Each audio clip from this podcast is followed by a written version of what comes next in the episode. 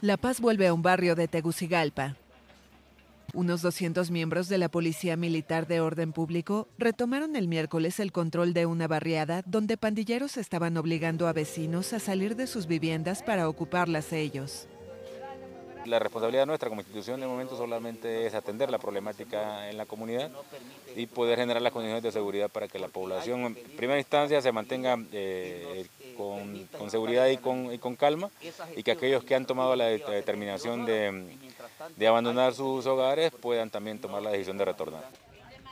El martes habían circulado en redes sociales videos de vecinos mientras subían sus pertenencias en camiones para huir de sus viviendas ante un ultimátum de horas que habían recibido de los pandilleros. Según la Secretaría de Seguridad, los uniformados estarán de manera permanente en el sector manteniendo intervenida la zona. No solamente en actividades de prevención, sino que también de investigación e inteligencia. Durante los patrullajes, los policías realizaban registros de vehículos y a personas sospechosas les hacían quitarse las camisas para constatar si tenían tatuajes identificativos de las pandillas.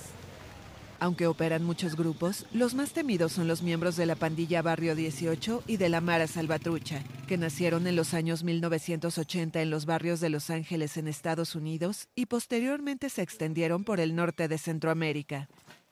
Como una práctica común, integrantes de estas pandillas someten a la población en periferias de ciudades de Honduras y sus vecinos El Salvador y Guatemala.